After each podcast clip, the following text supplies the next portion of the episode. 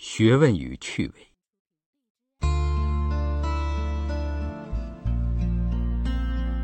前辈的学者常以学问的趣味启迪后生，因为他们自己实在是得到了学问的趣味，故不惜现身说法，诱导后学，使他们在愉快的心情之下走进学问的大门。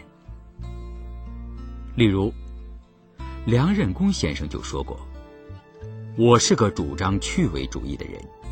倘若用化学划分梁启超这件东西，把里头所含一种元素名叫趣味的抽出来，只怕所剩下的仅有个零了。”任公先生注重趣味，学问甚是渊博，而并不存有任何外在的动机，只有无所谓而为。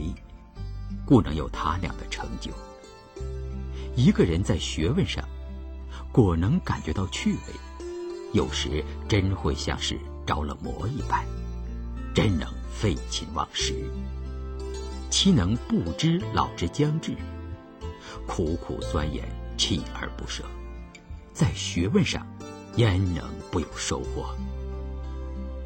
不过我常想，以任公先生而论。他后期的著述，如《历史研究法》《先秦政治思想史》，以及有关墨子、佛学、陶渊明的作品，都可说是他的一点趣味在驱使着他。可是，在他年轻的时候，从师授业、诵读曲集，那时节也全是趣味吗？做八股文，做事贴诗。莫非也是趣味吗？我想未必。大概趣味云云，是指年长之后自动做学问之事而言。在年轻时候为学问打根底之际，恐怕不能过分重视趣味。学问没有根底，趣味也很难滋生。任公先生的学问。之所以那样的博大精深、设笔成趣、左右逢源，不能不说有一大部分得力于他的学问根底之大的坚固。我曾见许多年轻的朋友，聪明用功，成绩优异，而语文程度不足以达意，甚至写一封信亦难得通顺。问其故，则曰：其兴趣不在语文方面。又有一些朋友，执笔为文，斐然可作，而是数理科目如愁愁，勉强才能及格。问其故，则曰其兴趣不在数理方面，而且他们觉得某些科目没有趣味，便撇在一边，视如敝屣，怡然自得，振振有词，略无愧色，好像这就是发扬趣味主义。殊不知，天下没有趣味的学问，端是无人如何发掘其趣味。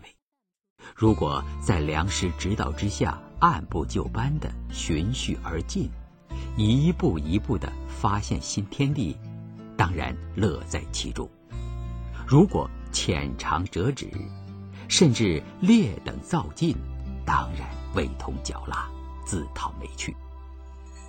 一个有中上天资的人，对于普通的基本的文理科目，都同样的有学习的能力，绝不会本能的长于此而拙于彼。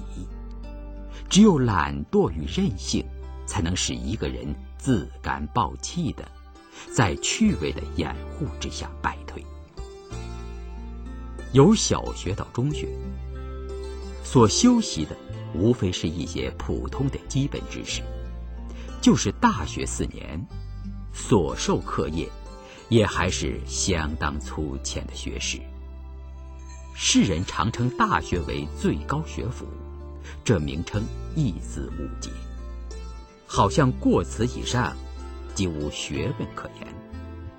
大学的研究所才是初步研究学问的所在，在这里做学问。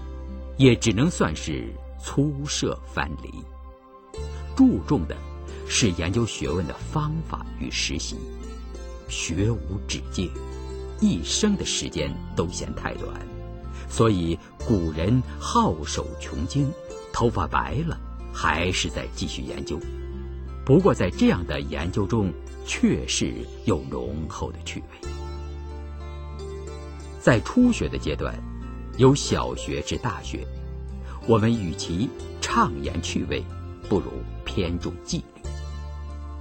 一个合理编列的课程表，犹如一个营养均衡的食谱，里面各个项目都是有益而必须的，不可偏废，不可再有选择。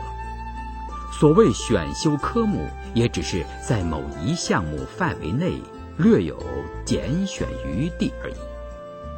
一个受过良好教育的人，犹如一个科班出身的戏剧演员。在做科的时候，他是要服从严格纪律的。唱功、做工、舞把子，都要认真学习；各种角色的戏，都要完全安通。学成之后，才能各按其趣味而单独发展其所长。学问要有根底，根底要打得平整坚实。以后永远受用。初学阶段的科目，之最重要的莫过于语文与数学。语文是阅读答疑的工具，国文不通，便很难表达自己；外国文不通，便很难吸取外来的新知。数学是思想条理之最好的训练，其他科目。也各有各的用处，其重要性很难强分宣制。例如体育，从另一方面看，也是重要的无以复加。总之，我们在求学时代，应该暂且把趣味放在一边，耐着性子接受教育的纪律，把自己锻炼成为坚实的材料。学问的趣味。留在将来慢慢享受，一点儿也不迟。